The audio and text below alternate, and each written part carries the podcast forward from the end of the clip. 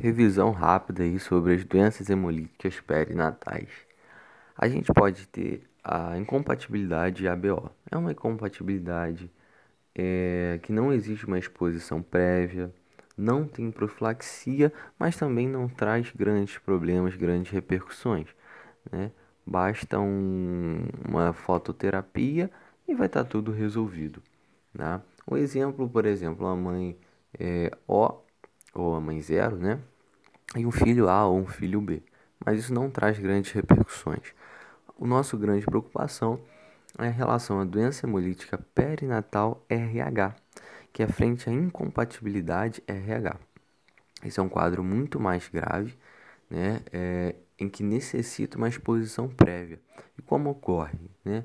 É, o que, que é necessário para ocorrer? A mãe ser RH negativo, o pai CRH positivo e o feto também CRH positivo.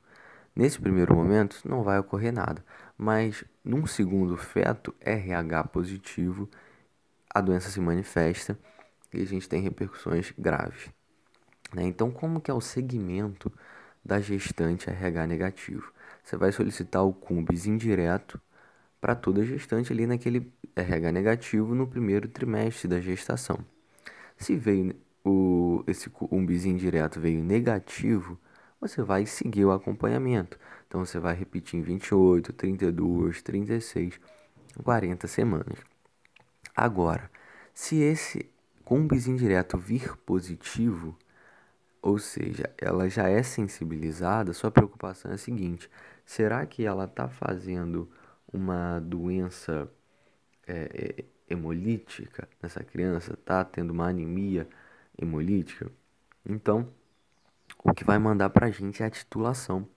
Se você tiver é, um cumbizinho direto maior ou igual a 1 para 16, nesse caso a gente vai investigar a anemia fetal. Se tiver menor do que 1 para 16, você vai manter dosagem mensal, você vai acompanhar.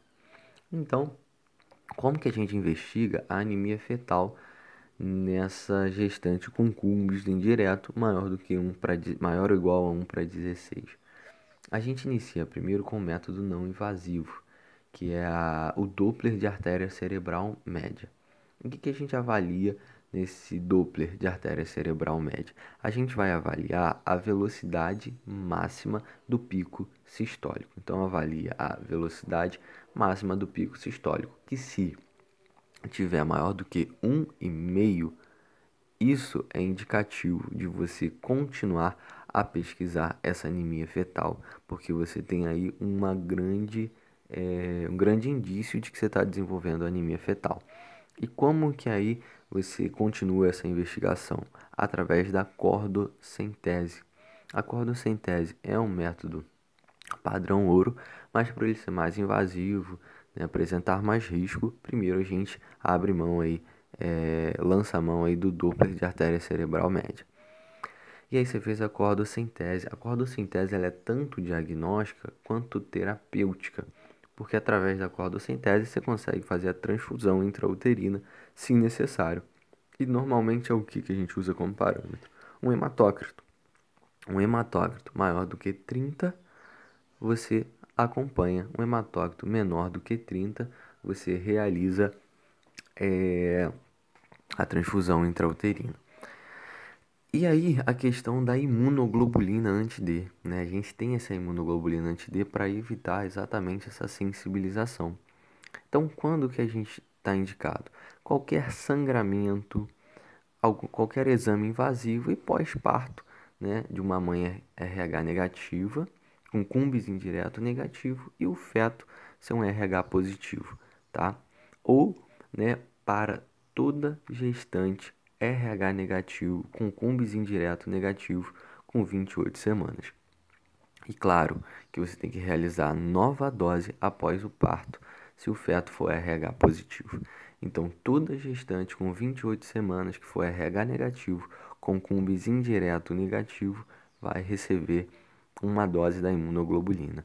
E pós-parto, se feto RH positivo, repetir, porque trata-se de uma imunoglobulina seus títulos vão caindo com o passar do tempo. né? E como que a gente avalia, se a gente quiser, essa imunoprofilaxia para ver se de fato está sendo é, efetiva? A gente pode analisar através do cumbis indireto, que ele vai positivar após a aplicação da imunoglobulina, e também através do teste de Clay-Hauer. Esse teste de Clay-Hauer, ele avalia as hemácias fetais. Então, para a gente ter certeza de que a imunoprofilaxia foi negativo, é necessário que esse teste de Clay-Hauer venha negativo, tá?